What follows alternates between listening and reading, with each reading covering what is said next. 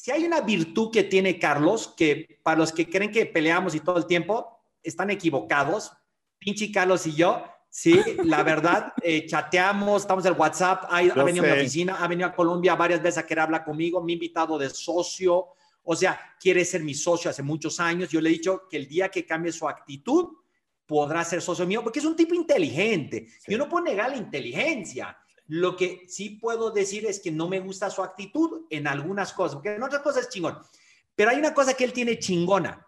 Él no borró ese video que lo cagaste como si fuera un chamaco y lo puso en sus redes. Y eso es algo bien chingón de Carlos. Yo te, cuando estábamos en, en Valle de Bravo, te lo dije, te dije, ¿sabes qué admiro de Carlos? Que tuvo la humildad y su equipo de subirlo y se hizo viral, ¿eh? Fue un video que no sé, llegó a varios millones, como el que tú subiste en tu, en tu, en tu Facebook, donde yo hablaba de los dos errores que la vida y Dios no perdona. Llegó a más de 15 millones de gente. Más de 400 mil. guardar para el final del video, les vas a contar a todos porque esa fue la segunda cosa por lo que yo dije, este cabrón y yo vamos a ser amigos. Y yo invité al doctor Roche a dar una conferencia en una convención muy importante de mi fundación. Doctor Roche llegó y fue chingoncísimo y desde entonces somos carnales. Entonces, al final del día, doctor Roche, tú eres mi amigo, yo creo, porque me Muchas encanta gracias. tu actitud. Yo conozco gente inteligente, porque regularmente la gente muy inteligente no tiene actitud de ganador. Tú tienes una actitud de ganador, por eso Muchas entrenas gracias. a ganadores o gente Gracias. que quiere ser ganador. Entonces, Claro. yo quería hablar contigo porque México está en un momento donde la gente está como súper mala vibra, güey. está como, la energía está pesada, ¿no? Pesada. Yo no voy a decir si el presidente es bueno o malo, que eso que ya No, saben cuál es mi opinión vale pitos. Pero de ahí se agarran para chingársela toda, bo. ¿Qué opinas tú? Mira, yo creo que diste con el blanco. Acuérdate que las personas somos energía y la energía no miente, Jürgen. Y cuando alguien tiene una actitud, escucha, de obesidad mental, lo repito, obesidad mental. ¿Qué es la obesidad mental? Tirar mierda. Y cuando la boca habla de mierda es porque es lo que trae tu corazón. Tirar crítica, descalificar. Y ojo, juzgar en los demás lo que tú no te permites. Tú sabes que yo he trabajado para Playboy en todo el proceso de de hacer las tiendas Playboy a las conejitas. Y trabajé con Mises y trabajé con Miss México y con Jimena Navarrete en, el, en, en Miss Universo, etcétera. Pero el tema más importante es este. Las críticas que recibían me decían, ¿por qué nos tiran tanta mierda? Y yo le decía, porque tienen obesidad mental, ¿no lo entiendes? Si estás oyendo, fíjate, 57.600 pensamientos negativos, mierdológicos, ¿qué crees que va a salir de su boca? No sale otra cosa. Si la gente vive al ahí se va, ¿qué crees que va a salir de su corazón? Si no corre riesgos, si vive del destino, si es víctima del destino. Tenemos que ser creadores, fíjate la palabra, creadores. Y eso es lo que nos hizo Dios para nosotros, seres iguales a nosotros, capaces de crear cosas. Por eso amo el arte. Y creo más en el arte que en el deporte. Por eso he trabajado con cantantes como Jerry Basúa en La Voz México. Y llega y termina en tercer lugar y es el primero en firmar con una disquera. Y luego con Elsa Ríos en España y es disco del año y artista del año. Y ahora con el primer reggaetonero mexicano, Bad Hombre. Ya grabó ahora en Colombia con el gran reggaetonero que todo el mundo conoce. ¿Cuál es el tema? El tema, Jürgen, el tema es qué energía estás tú generando alrededor de tu gente. Porque cuando tenemos una energía de mierda, es la energía de obesidad mental. Tenemos que aprender a tener dieta mental. ¿Qué es dieta mental? Ten introspección mental. Mírate la vida. Aprende a drenar la basura mental.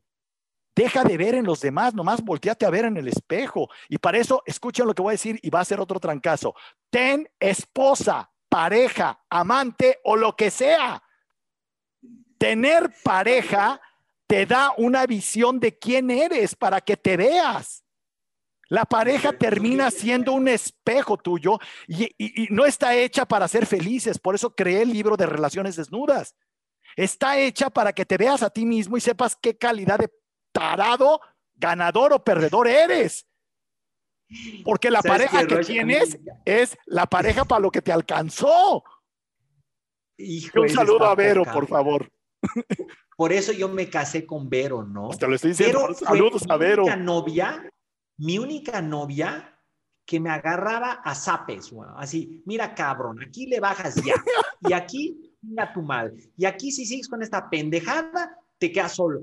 Pero así, esa, esa mujer llegó a mi vida a construirme, por eso es la socia de mi vida, y lo que estás diciendo es totalmente cierto, porque te casas con un, un espejo sucio, un espejo maravilloso, un espejo que te hace grande y no eres grande porque eres chico, ¿sí? O te casas con un espejo que eres grande y te hace chico, también que Así en muchos casos existe Pero qué conceptazo. Me encantan tus, me encantan tus chingaderas, doctor me encanta hablar contigo. Pues ahorita voy a sacar un pinche tequila, cabrón.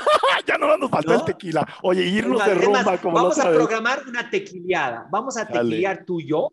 Porque si ustedes me han visto a mí, obviamente yo tomo muy poco, pero con el doctor Roche para hablar de filosofía hace falta un par de tequilas, porque la verdad uno se vuelve más humano y uno empieza a soltar, así, empieza a tirar los filtros y uno empieza a descubrir unas cosas maravillosas. Increíbles. No que nos emborrachemos ni nada. No, no. Un par de tequilitas, pum, relaja la Buenísimo, buenísimo. Y en México ya sabes que el tequila es, digo, mexicano que no adore el tequila y el vino tinto, no sé, no creo que sea mexicano, ¿no?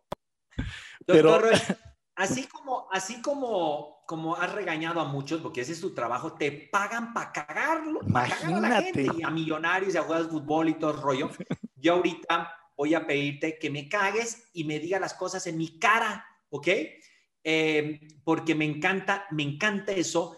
Y, y yo tengo, cuando yo cumplí 30 años, que fue el primero de octubre, 5 de octubre, 30 años de empresario, yo llegué a una conclusión. Llegué a una conclusión que yo me le he pasado hablando por, los, por ocho años en las redes sociales de mis éxitos. ¿Por qué?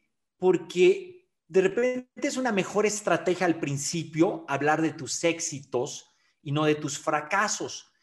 y, y la verdad es que, pues, la gente que me conoce sabe de qué tamaño son mis éxitos, porque la gente, el hater y el que no sabe un carajo quién soy yo, de dónde vengo, todo ese rollo, pues dice este cabrón y este charlatán y la misma pendeja siempre, ¿no? Sí, de siempre. Pero si se mete un poquito ese hater a investigar un poquito cómo este, este cabroncito ha trabajado en su vida, cómo ha estudiado, cómo ha leído, con quiénes ha trabajado, a quiénes ha contratado, hijo de puta, es que yo tengo 30 años de carrera, pero parecieran 60 porque desde los 18 años le chingo una velocidad impresionante y mis amigos que me conocen toda la vida y mi familia que me conoce toda la vida sabe lo que estoy diciendo, soy una máquina de estudiar y una máquina de trabajo, porque eso me enseñó mi papá, mi papá era así, mi mamá era así, y yo aprendí eso. Entonces, llegué a los 30 años a una gran conclusión que por primera vez iba a hablar de mis fracasos, de las chingaderas que hice, de las cosas que me tumbaron, de las cosas que, ¿por qué un Jürgen se divorcia, no? se divorcia por primer, su primer divorcio, ¿no? Eh, ¿Por qué un Jürgen pierde una empresa? ¿Por qué se la quitan? ¿Por qué lo echan?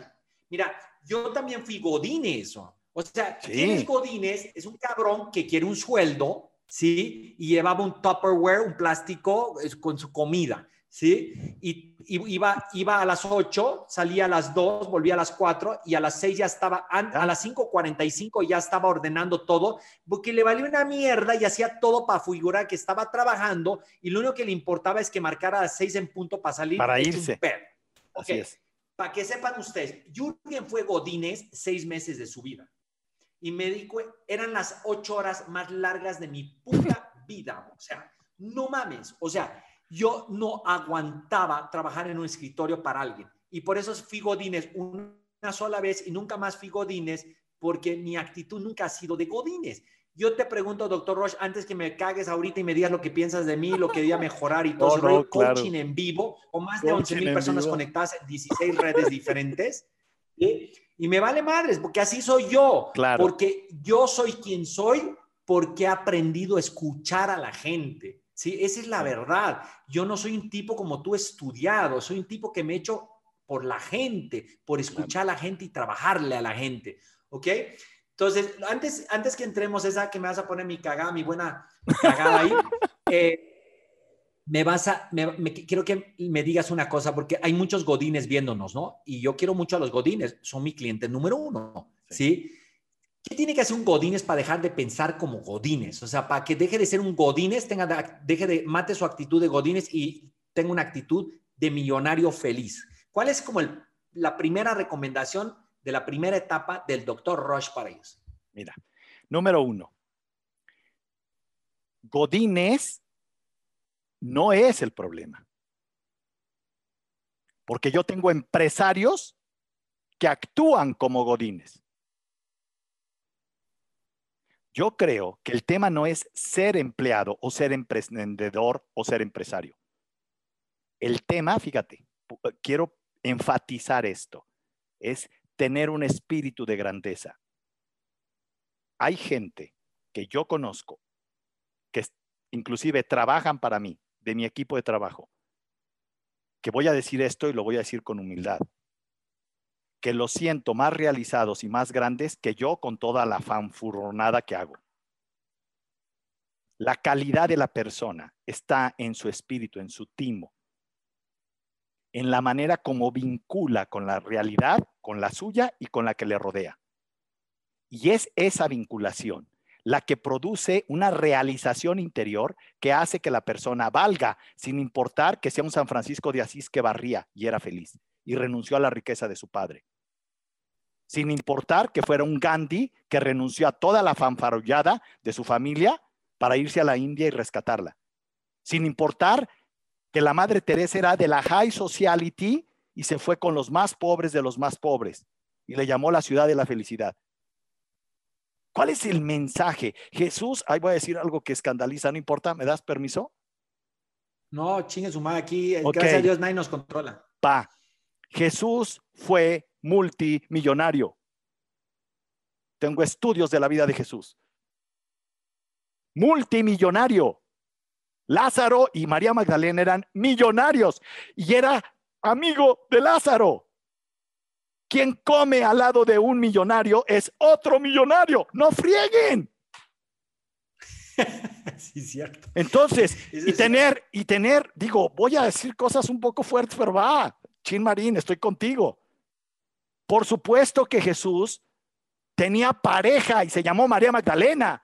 Y por supuesto que había actividad sexual. Claro. Y en los evangelios apócrifos, Pedro, en un evangelio apócrifo, Sale María Magdalena del cuarto de Jesús y escucha esto. Le preguntan los apóstoles, ¿cómo te fue? Quiero que escuchen lo que dijo María Magdalena.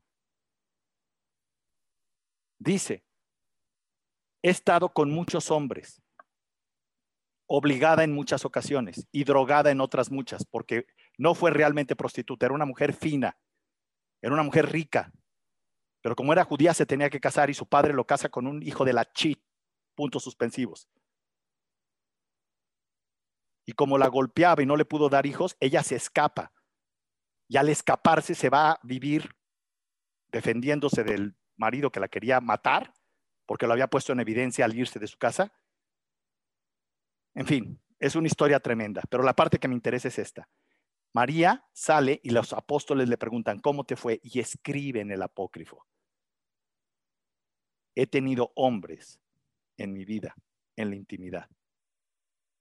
Pero después de estar, escuchen las horas, tres horas. ¿Oyeron? Subrayo.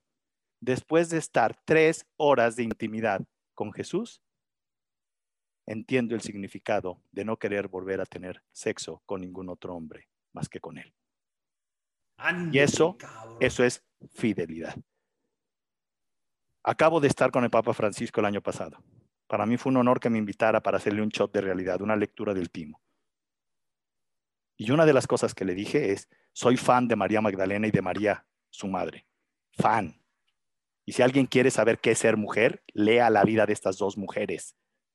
Brutalmente espectacular. A mis hijas se las he recetado. ni siquiera medios chiles, Jürgen. Espectacular. Sí, no, la actitud de ellos era absolutamente impresionante. Isis era la versión de Dios femenina. María, la madre de Jesús, fue la número uno en ISIS. Tenemos que hablar un tema de esto, Jürgen, porque la gente sabe poco de esto. María era la que más sabía. Es que yo, la única cosa que quiero estudiar en los últimos 10 años es teología. Se me hace tan chingón. Te voy a explicar algo. ¿Has estudiado alguna vez teología? Estudié ciencias religiosas, todas las religiones del mundo, seis años. está, está increíble, increíble, Hay tanto que aprender Mucho. De, la, de la vida de esos líderes. No sabes. Con tanta actividad y te voy a decir otra cosa. Ellos eran absolutamente ricos en todo, pero, pero el marketing barato hace creer que era pobre Jesús, pero Jesús no era pobre, era rico en todo. Escucha, nada más usa tu lógica. Todo lo que querías tener y más. Fíjate en esto, nomás usa tu lógica. Pero lo compartía. Ujo, nomás usa tu lógica. Usen su lógica para que vean lo que estoy diciendo. Ni siquiera voy a citar citos de evangelios apócrifos. Usen su sentido común. Un hombre, bueno, tienen que saber, no sé si está fuerte lo que voy a decir. José no era el padre. Dale, chingados, está. por eso lo pusimos bien tarde esto, porque no hay infantiles por acá. José no era el padre de Jesús. José era un sacerdote del Sanedrín que le mandaron a María para que la cuidara. ¿Por qué? Porque el padre de Jesús era el líder de los ascetas que se llamaba Judas, no era Judas Iscariote, por favor, coincidió el nombre, y le, que eran gente que, iban a, que eran guerreros impecables, guapísimos, fuertísimos, porque eran hechos para la guerra. Podían aguantar 40 días en el desierto. Vayan entendiendo el por qué Jesús hizo lo que hizo. Venía de un padre que hacía eso y era el líder de todos ellos. Y entonces le pide el Sanedrín.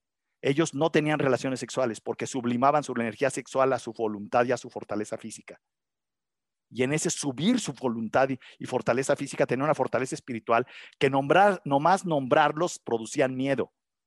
Se paraban y donde se paraban la gente se cuadraba. ¿Qué sucedió? Que le pidieron al líder de ellos. María tenía los dos, las dos genéticas más grandes en la historia.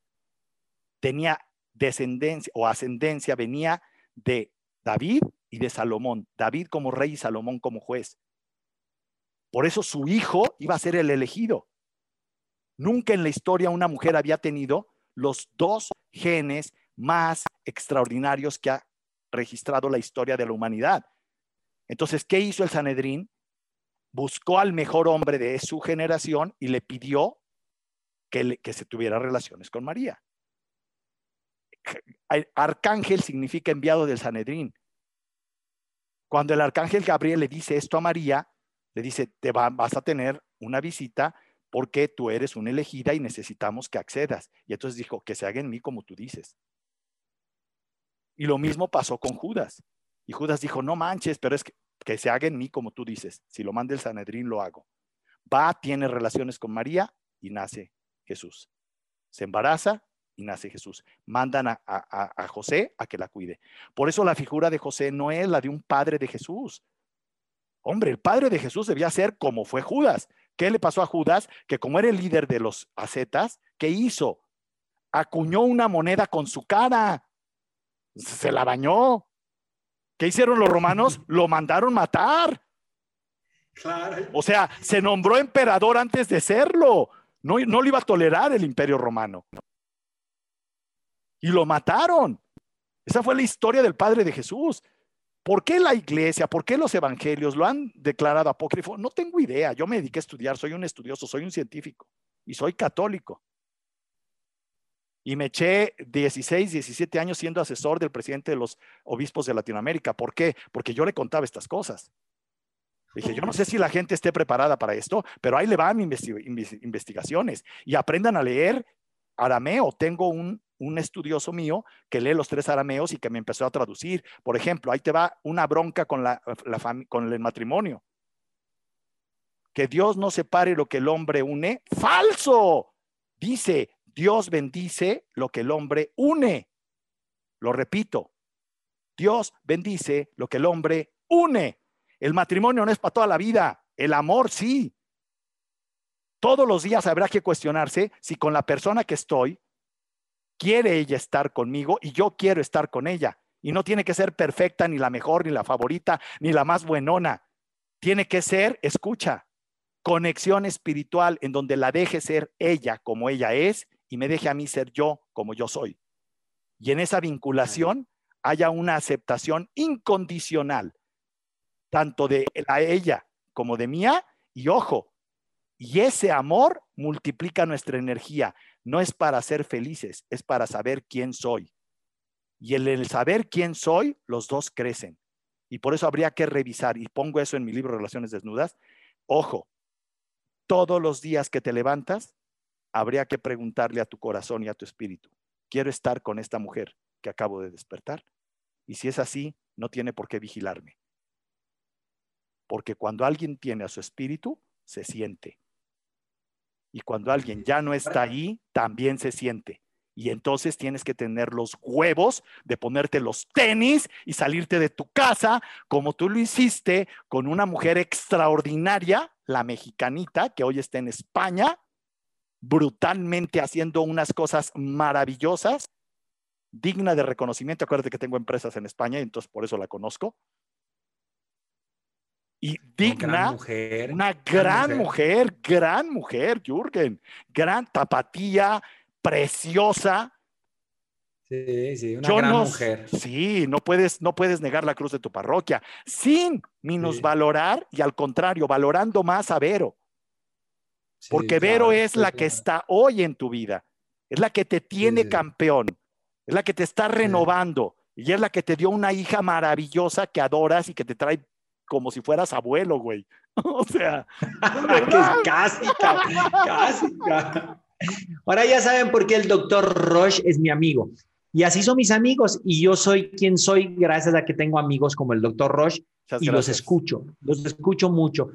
La gente cree que yo hablo mucho porque me ven a mí hablando, porque se meten a mis redes y me escuchan hablar. Pero cuando yo estoy en privado con mis amigos, el que menos habla soy yo. y, y toda, toda persona que ido a una reunión a mi casa, a donde tú quieras, saben que el que menos habla es Jürgen. Jürgen en las reuniones sociales no habla, Jürgen escucha. Y, y, bueno, son cosas que yo no tenía en el pasado, porque yo no era así en el pasado, pero es algo que he aprendido. He aprendido a escuchar a la gente que sabe, a la gente que me quiere, a la gente que no me, no me idolatra ni me dice maravillas, al contrario, chingue su madre, te dicen las cosas directas. ¿No? Pero antes de que me vengas a dar recomendaciones, ¿cómo yo puedo pasar a mi siguiente etapa? ¿Sí? Que va a ser mi última etapa, porque estoy a solamente 10 años de retirarme y, me verán esporádicamente por ahí, pero, pero realmente quiero hacer un retiro muy diferente al de muchos empresarios.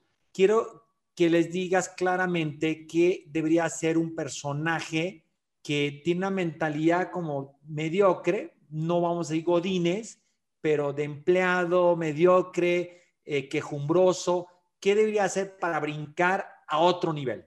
Bien, mira, normalmente una persona así es una persona muy mental. Una persona mental es una persona, ojo, que está en la teoría, en el deber ser, y está, ojo, en la muerte, porque todo lo mental y lo teórico está muerto. ¿Qué debe hacer una persona para cambiar de una mentalidad de perdedor a ganador?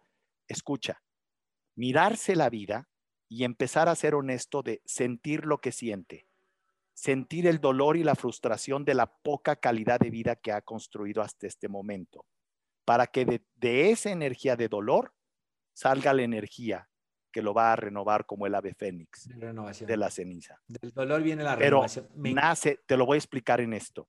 Cuando la gente es muy mental, la vida nos manda dolores muy grandes. Y ese dolor grande, cuando tú tienes dolor, no puedes estar en tu mente. A fuerzas tienes que estar sintiendo. Si te das un golpe en el dedo chiquito del dedo gordo del pie, no hay manera que estés pensando más que en ese dolor.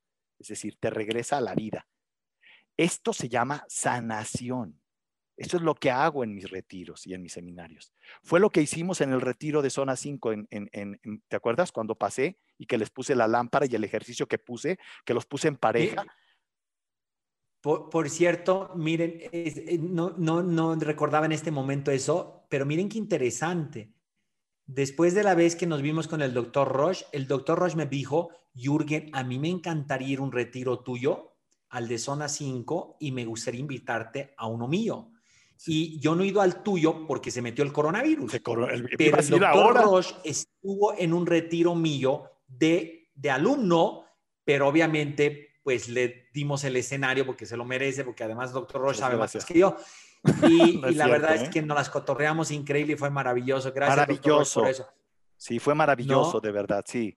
Fue increíble. Sí, fue, demasiado bonito. Yo tengo mucho que aprenderte. Ya, ya nos chingamos una hora, ¿no, doctor Roche? Es que tú y yo aprendemos esta madre. no mames, es que ese es el problema. Nos echamos el cotorreo. me están diciendo, Yuri, ya llevas una hora, ¿no? no manches. Eh, y yo quisiera aprovechar, porque no quiero que seamos nosotros, nomás nosotros traigamos un diálogo tú y yo. Quiero abrir diálogo Bien, con la gente. esta gente tan linda, tan hermosa que está escuchándonos a estas horas de la noche. Y quisiera leer los comentarios de cuál es el dolor que tienes ahorita siendo empleado, sin ser feliz, trabajar en algo que no te gusta. Yo quisiera que me hagan el favor, porque quiero leerlos, quiero sentir un poquito qué sienten ustedes, cuál es su máxima frustración hoy, ¿sí? En medio de esta situación o en medio de tu vida o en medio de estar buscando tu vocación y tu propósito en la vida, porque acaba de decir el doctor Roche que si tienen la capacidad de expresar su dolor, podrán ¿sí? reconciliarse, sanarse, descubrir.